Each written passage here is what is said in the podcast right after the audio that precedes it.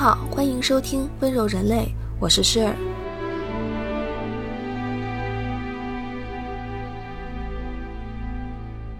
温柔人类是一档不一样的艺术科普。我不想照本宣科那些所有人都能读到的白纸黑字的语句，我想从当代生活的角度出发，为你解读不一样的艺术和历史。一千个读者眼中就有一千个哈姆雷特，我想和你们一起做第一千零一个。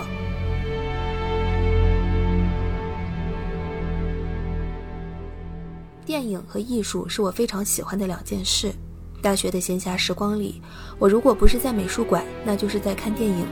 所以在这一季里，我想把这两件事结合在一起，从影视的角度切入，去聊一聊影视与艺术的渊源，以及他们背后不为人知的故事。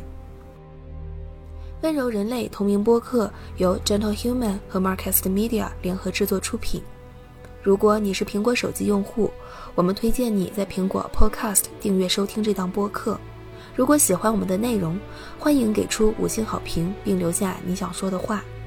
同时，我们的节目也会同步更新在 Spotify、喜马拉雅、网易云音乐、QQ 音乐、荔枝 FM、蜻蜓 FM 等平台。另外，你也可以搜索关注 Gentle Human 温柔人类的微博和微信公众号。非常期待你对节目的反馈。我们也欢迎有眼光的品牌来赞助我们的节目。支持温柔人类做出更多、更好、更有深度、更有长远价值的内容。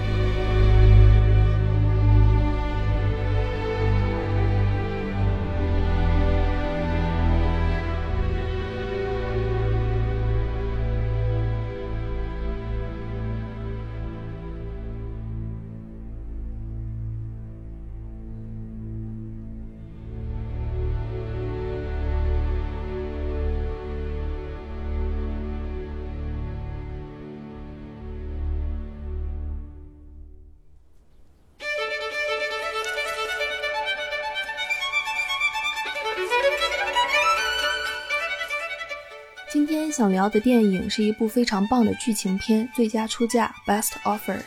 片子的导演和编剧是朱塞佩·托纳多雷。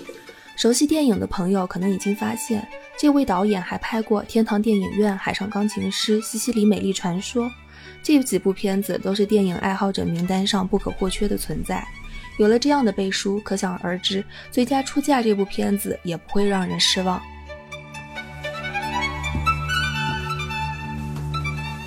片子的主演是老戏骨 Jeffrey Rush，早在九七年就获得了奥斯卡最佳男主角。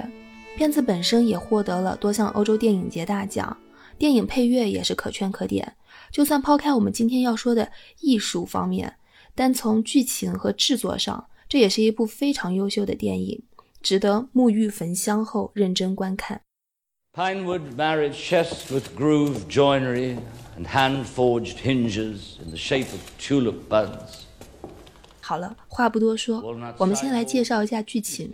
老戏骨 Jeffrey 饰演的奥德曼先生是一位成功的资深艺术鉴定商，这份工作看似光鲜亮丽，实则需要极其深厚的见识和专业积累。奥德曼就是这样一个艺术专业知识和经验积累极为丰富的老头儿。任何物品，他只要看上一眼，便能知晓其在拍卖场上的价格。Something wrong, Mr. Oldman? Is it something important? If you were kind enough to let me have this as a gift, I'd be delighted. 职业往往会内化一个人的性格，奥德曼也不例外。他本人极度洁癖，并且完美主义，对身边的人事物吹毛求疵，以至于年纪一把了还是单身。他受不了别人，别人也受不了他。Was it not your taste, Mr. Oldman? Quite the contrary. But you see, my birthday is tomorrow. It is now 10:35 p.m., and I'm very superstitious. Pretend I had accepted. 有一天，奥德曼接到一个神秘女子电话，说自己有一栋祖传大宅，里面有一些艺术收藏品需要拍卖，想请奥德曼去看看，给估个价。extremely valuable, very rare pieces, including paintings. Unfortunately, I have no photographs. So what? Uh, to be honest, I haven't decided yet, but I would like to have a. Oh, I'm out of my depth. What's the word? Valuation. Exactly. That's why I ask to speak to Mr. Oldman to make an appointment. 奥德曼架不住神秘女子的盛情邀请和夸赞，在一个雨天去到了一座非常破败的大宅，外面荒草丛生。更让人觉得诡异的是，在这么大一栋破败的豪宅里，只住着一位跛脚的老管家和一个年轻的女主人。而这位年轻的女主人还因为患有奇怪的广场综合症而不能见人，只能躲在墙壁背后的密室里。Why do you systematically avoid meeting me? Nothing personal. Believe me. Of course, I wouldn't assume you'd want to do business with a person who arouses such deep seated aversion in you that you can't even look him in the face. It's not easy to explain to you because I know you won't believe me anyway. If I didn't believe you, I wouldn't be here playing hide and seek. 奥特曼评估后觉得没有什么值钱的，就准备走了。但走之前，他去了一趟地下室，发现地上躺着一个零件。 他认为这是十八世纪的机器人的一个零件。是的，你们没有听错，十八世纪的机器人。机器人一词是在一九二零年的时候由科幻作家首次提出，但早在十八世纪，瑞士的钟表匠就已经发明出了能够靠齿轮来驱动的机器人。奥德曼认为自己发现的这个小零件就来自于这样的机器人。I gave them a thorough clean with this special fluid, and I have studied them millimeter by millimeter. And look what's come up. Wilkinson. I can't believe it. Jacques Vorkenson, 18th century constructor of automata. When I was a student, I did my thesis on him. That's incredible. You know, it seems one of his most famous androids even managed to talk. Exactly. People would pay money to ask it questions. 在好奇心的驱使下，哪怕没有什么值钱的东西，奥德曼还是着了魔似的，一次次的往那儿跑，希望能够找到剩余的机器人零件。而他也在一次次的拜访中，与躲在密室里的神秘女子展开了交谈，逐渐交心，并且一点点的爱上了她。I can't tell you how long I've been wanting to spend time alone with you. Somewhere quiet, far from the madding crowd.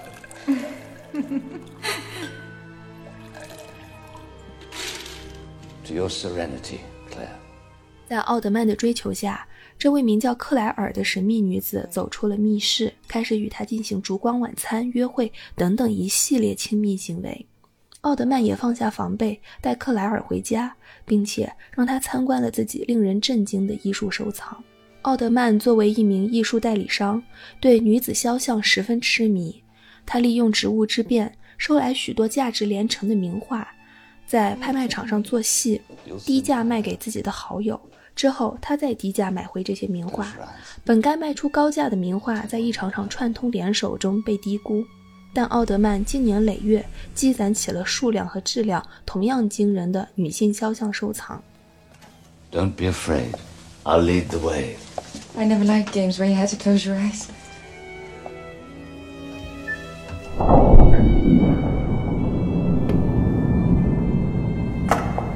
Mind the step. Gently, please.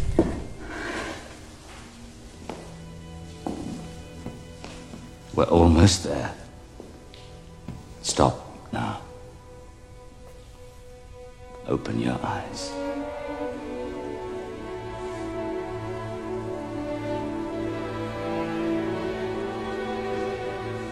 Believe it.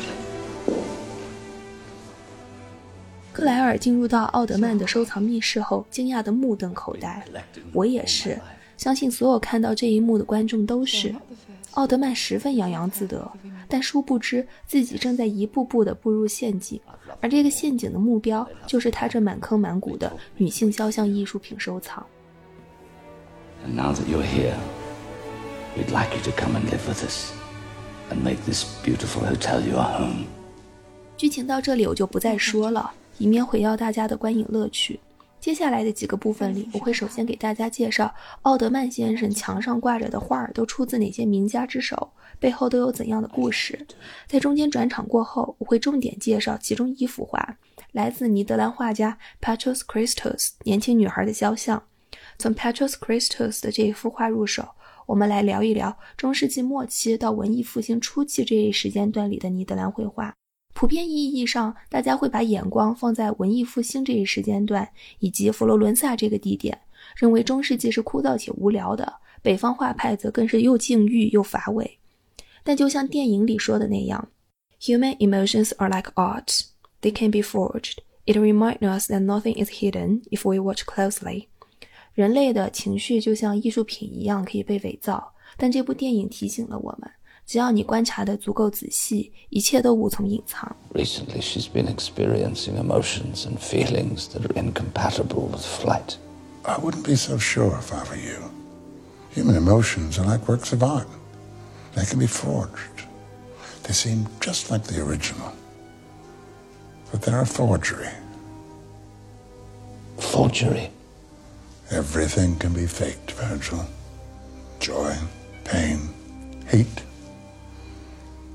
illness, recovery,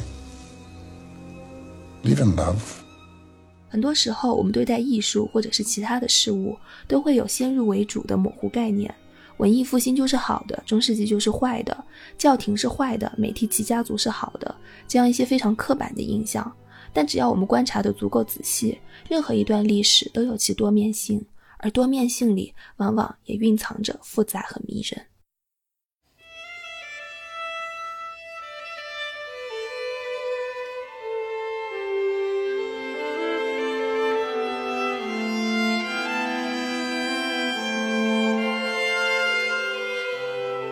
电影里，在奥德曼的收藏室中出现了几百幅历史上各个时期的女子肖像，其中不乏名家之作。但因为镜头太远，无法近距离辨认每一幅作品，也因为电影拍摄考虑到版权问题，部分作品不是原样出现，都是做了一定的修改，以避免版权纠纷。否则，这么多的收藏，要是每一幅画都用原版，那产生的版权纠纷得让片方赔到破产。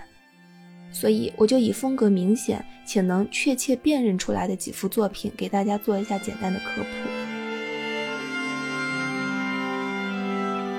其中可以清晰辨认出来的一幅画，来自于德国肖像画家 Franz Xaver Winterhalter。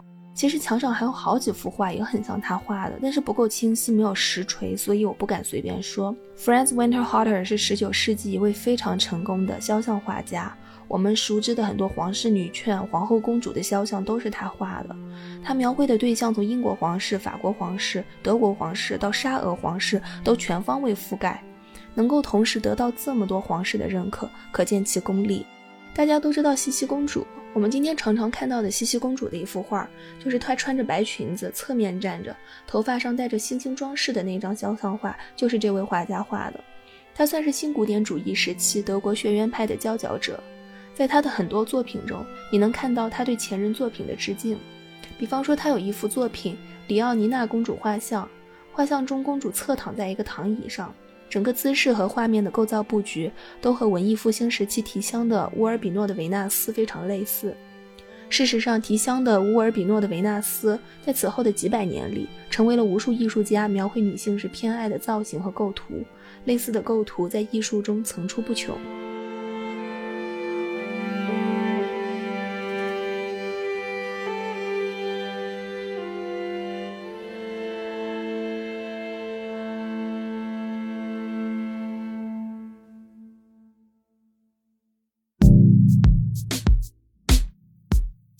温柔人类同名播客由 Gentle Human 和 Marcast Media 联合制作出品。我们推荐你在苹果 Podcast 订阅收听。如果喜欢这档播客节目，你可以给出五星好评，也可以留言评论。同时，我们的节目也同步更新在喜马拉雅、网易云音乐、QQ 音乐、荔枝 FM、蜻蜓 FM 等平台。另外，你也可以搜索 Gentle Human 温柔人类的微博和微信公众号。期待你的关注和反馈，我们也欢迎有意向的品牌来赞助支持这档播客节目。合作联系可发送邮件至 hello at marketmedia dot com。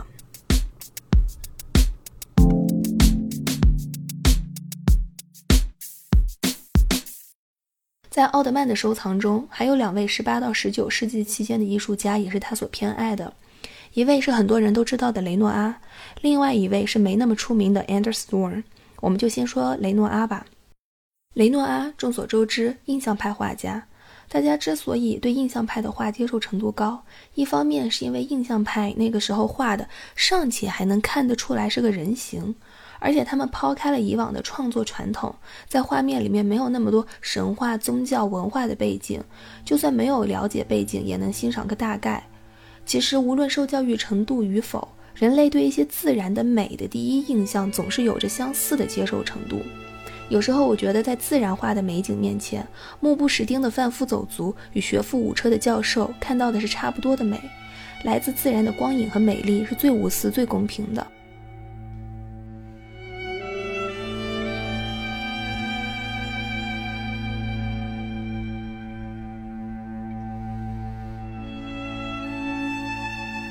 派的前身是现实主义，它的代表性画家是库尔贝和马奈。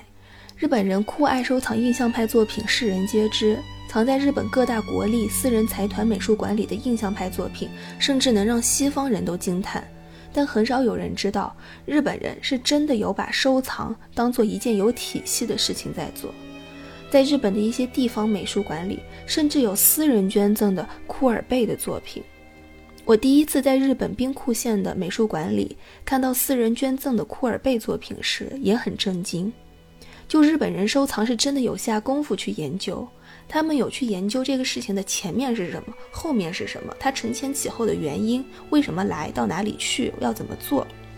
印象派在日本大火，并不是所有人就一窝蜂的去炒莫奈、炒梵高，而是去研究这件事情发展的脉络，不断的往前往后去延伸。在这一点上，我真的非常佩服日本人在收藏上的精神。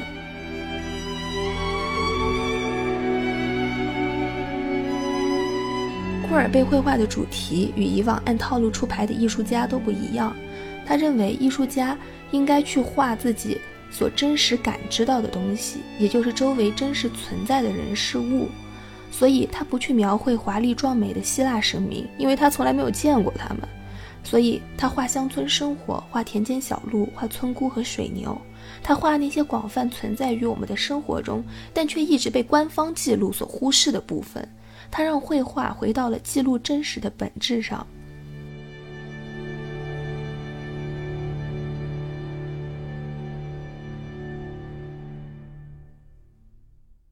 其实，库尔贝和马奈在当时不受主流欢迎，评论家、艺术画廊、达官贵人都不喜欢他们。但是，他们依然坚持主张让艺术回归本真，反映了时代本质。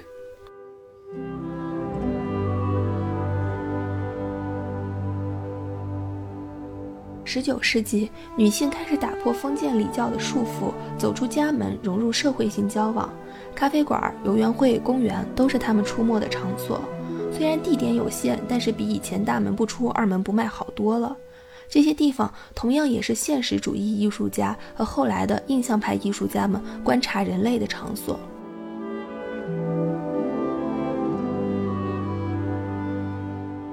雷诺阿的很多作品也反映出了时代性。印象派画家笔下的女性形象中，明显能够感觉到公爵夫人、皇后、公主们少了，普通女性多了。这都多亏了当时逐渐开化的社会风气和逐渐觉醒的女性意识。十九世纪后半叶到二十世纪初期，被称为欧洲的黄金岁月。这一点我在上一集播客《午夜巴黎》中重点说过。科学技术的进步也为人类带来了更好的生活条件。工业革命对劳动力的需求也在一定程度上提高了女性的社会地位。女性社会地位的提升在艺术家的画面中得以反映。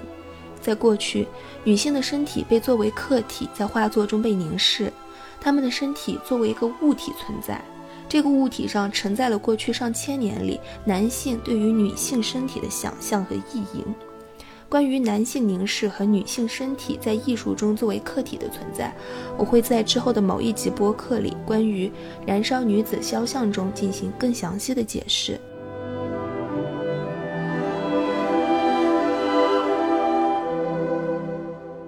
在雷诺阿这一批印象派画家的作品中，有很多游园会、咖啡馆的场景，男男女女载歌载舞，周日午后在公园里欢声笑语。女性不再是一个被单独摘出来的存在，男女此时都成为了画面的一部分。在画面定格的这一刻，达到了某种奇特的、稍纵即逝的平等。奥德曼收藏中的另一幅肖像画来自于瑞典的肖像大师 Anders Zorn，他和雷诺阿是同时代的人物，他为美国的三任总统都画过像。其中一任是美国的第二十二任和第二十四任总统 Grover Cleveland，而挂在奥德曼收藏室墙上的那幅女子肖像就是总统夫人 f r a n c i s Cleveland 夫人的肖像。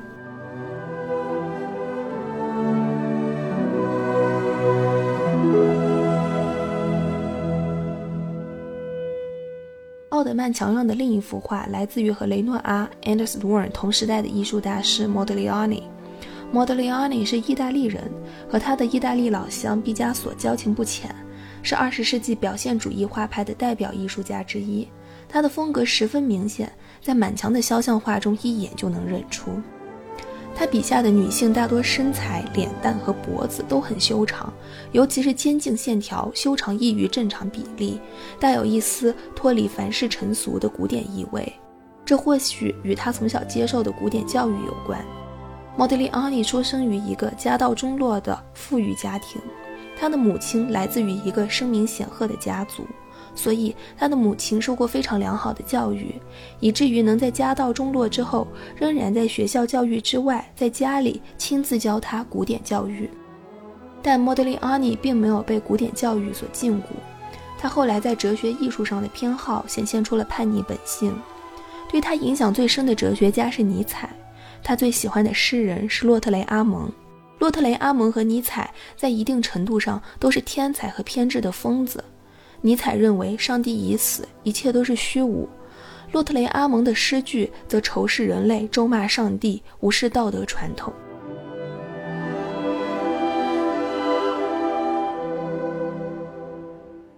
所以，我们看到，不同于同时代另外两位艺术家雷诺阿和 Anders Zorn 笔下圆润丰满、面颊红润，或是富于真实、擅长捕捉个人特色的画风，莫德里安尼笔下的女性自有风骨。这种美不来自于皮相，不来自于标准的三庭五眼、黄金比例，而是来自于内在的精神。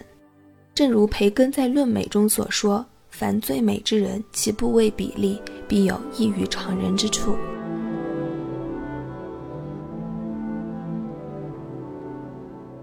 接下来的这一部分，我们从电影里重点说过的一幅画入手，来聊一下中世纪晚期到文艺复兴初期的尼德兰绘画，顺便打破一些惯有的对于中世纪的偏见。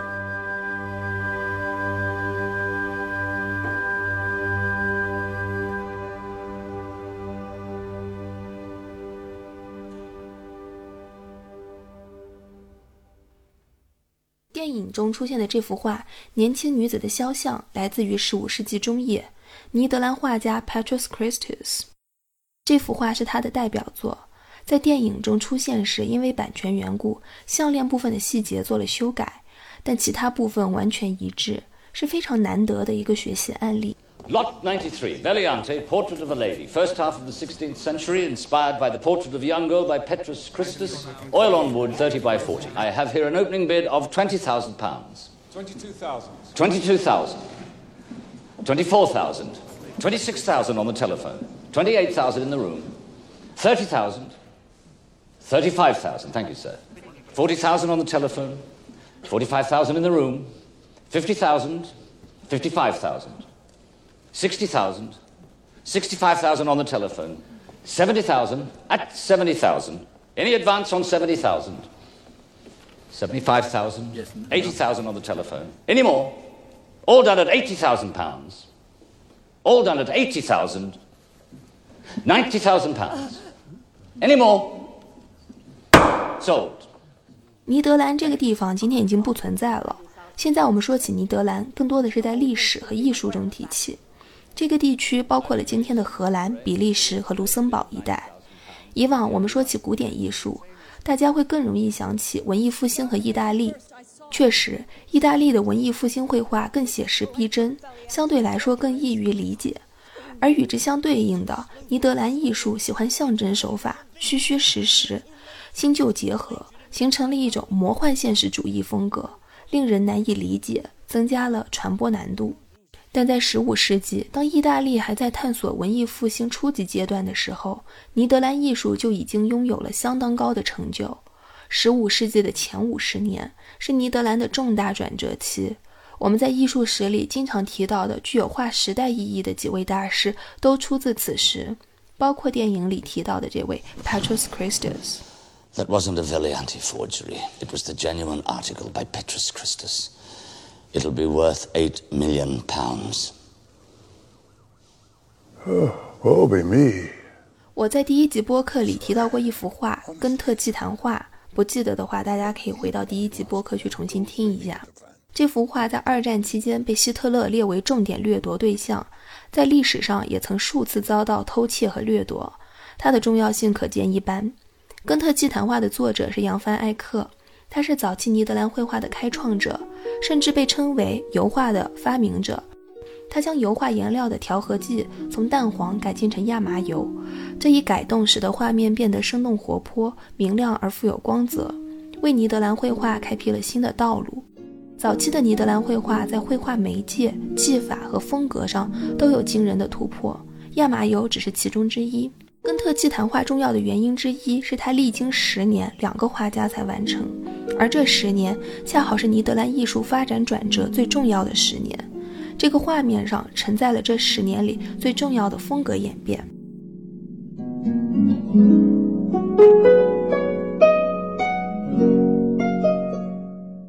如果说扬凡艾克是15世纪尼德兰绘画的开创者，那么电影里提到的 Petrus Christus 就是他的继承者。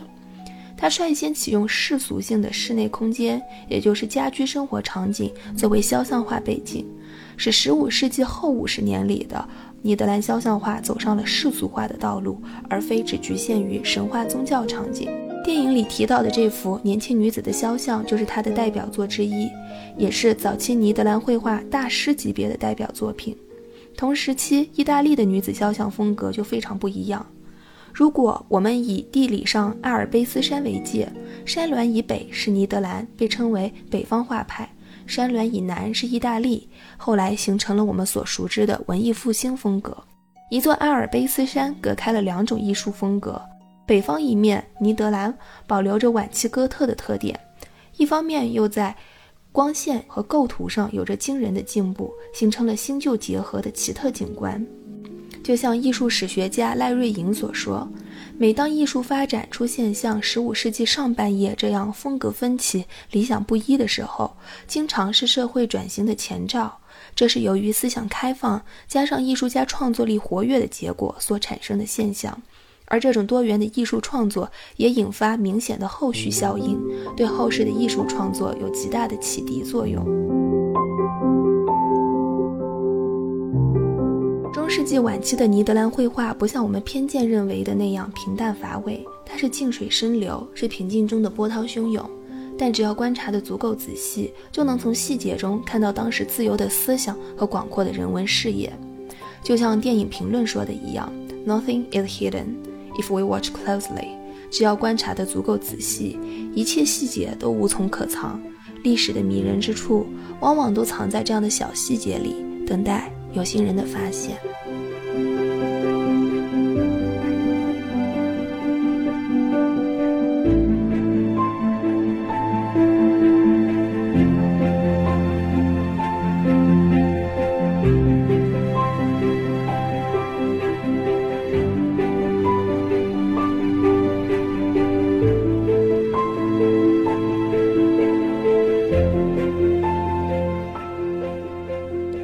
以上就是本期温柔人类的所有内容。如果你是苹果手机用户，我们强烈推荐你在苹果 Podcast 订阅收听我们的节目。